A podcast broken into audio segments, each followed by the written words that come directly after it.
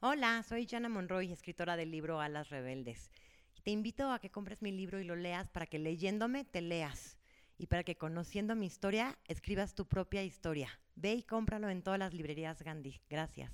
Hola, ¿qué tal? Bienvenidos, soy Jana Monroy y estamos aquí en el capítulo 6 del podcast Transfórmate con yo, Jana. Y hoy quiero platicar del cáncer de mama. Es un tema delicado, es un tema triste, es un tema que nos hace siempre vulnerables, porque la palabra cáncer es una palabra que nos paraliza a todos y se nos pone la piel chinita cuando lo escuchamos y cada día la escuchamos más. Siempre escuchas cáncer allá, cáncer acá, cada vez tenemos todos más seres queridos y más y cercanos que han sufrido cáncer y hemos perdido a muchos seres que amamos en, en la batalla y en la guerra por el cáncer. Hoy quiero platicarles desde mi experiencia como paciente diagnosticada con cáncer de mama. A lo mejor platicarla para hacer un poquito de conciencia de la importancia de estar pendiente de nuestra salud, de hacernos los chequeos, porque aún así, con toda esta conciencia que tenemos hoy del cáncer, en octubre es el mes del cáncer de mama. Y vemos en todas las tiendas los moñitos rosas, todas las las calles se pintan de, rosa, de rosa, damos nuestras moneditas en los botecitos, redondeamos nuestras cuentas para donar al cáncer de mama. Pero yo me pregunto si realmente estamos haciendo esta conciencia de corazón de lo que es el cáncer. Porque yo era de esas, inclusive mi madre sufrió cáncer de mama y me dolió y lo sufrí y fue una tragedia y fue muy doloroso.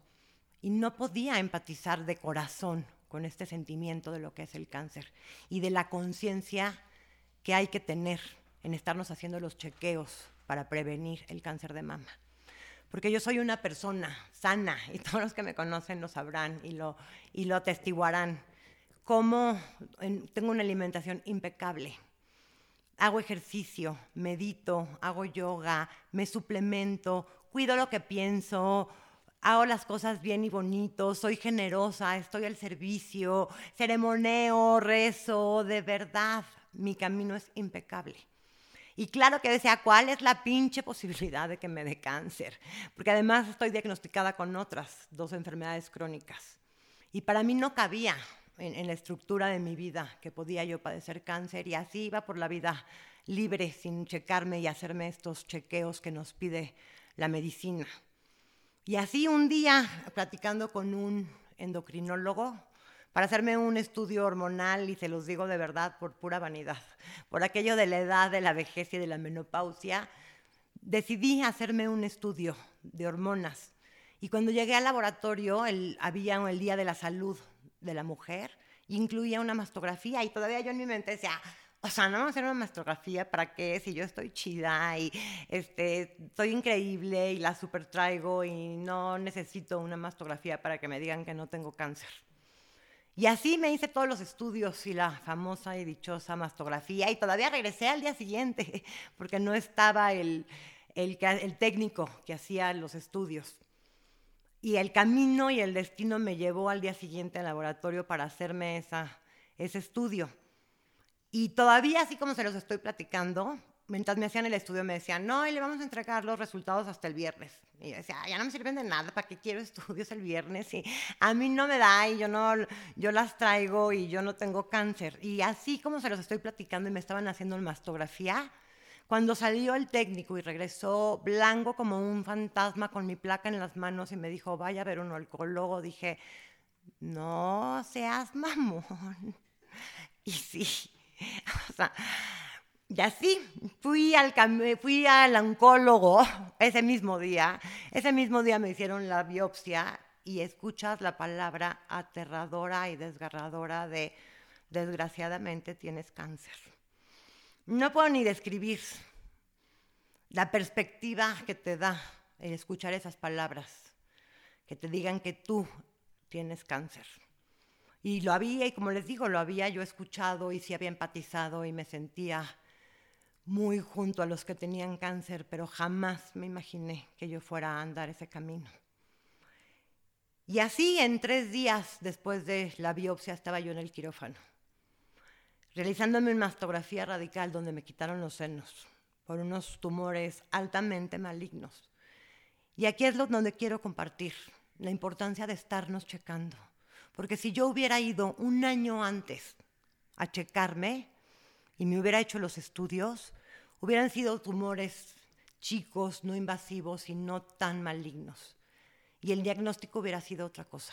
Hubiera sido una cirugía sencilla y no meterme al quirófano cinco veces, a jugarme la vida y estar ahí de cerquita una vez más con la muerte, si yo hubiera tenido la conciencia de poner los dos pies en un laboratorio cuando se debía.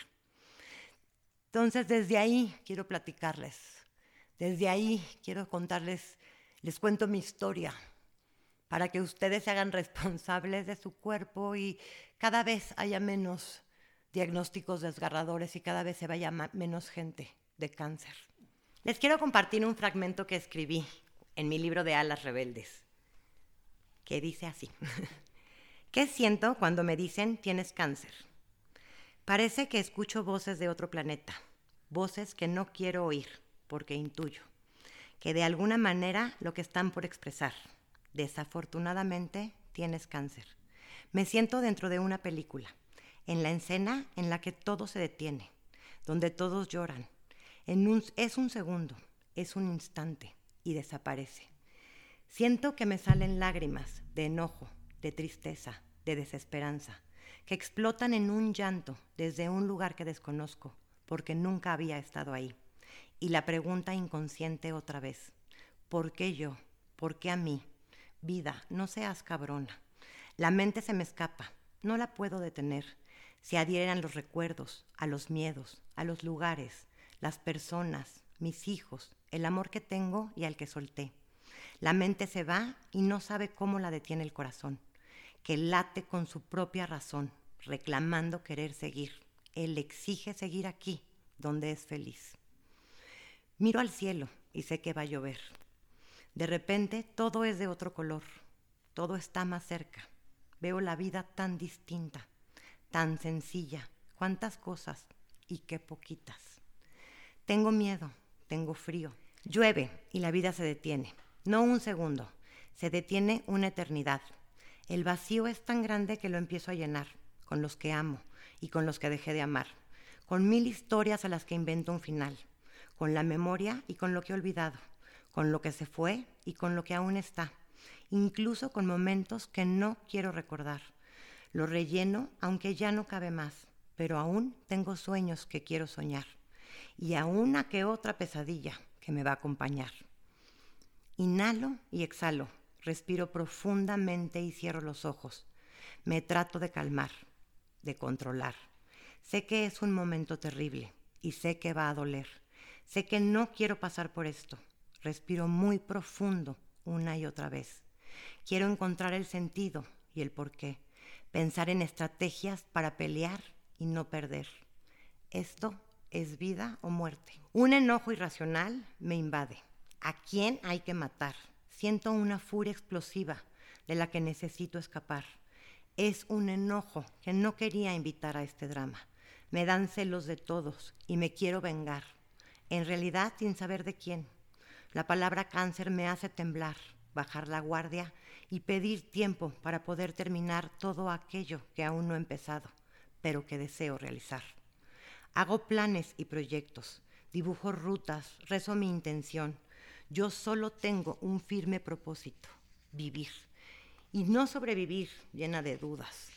Ahora sé con claridad que solo puedo vivir en plenitud siendo valiente para soltar aquello que no he liberado y no me deja avanzar.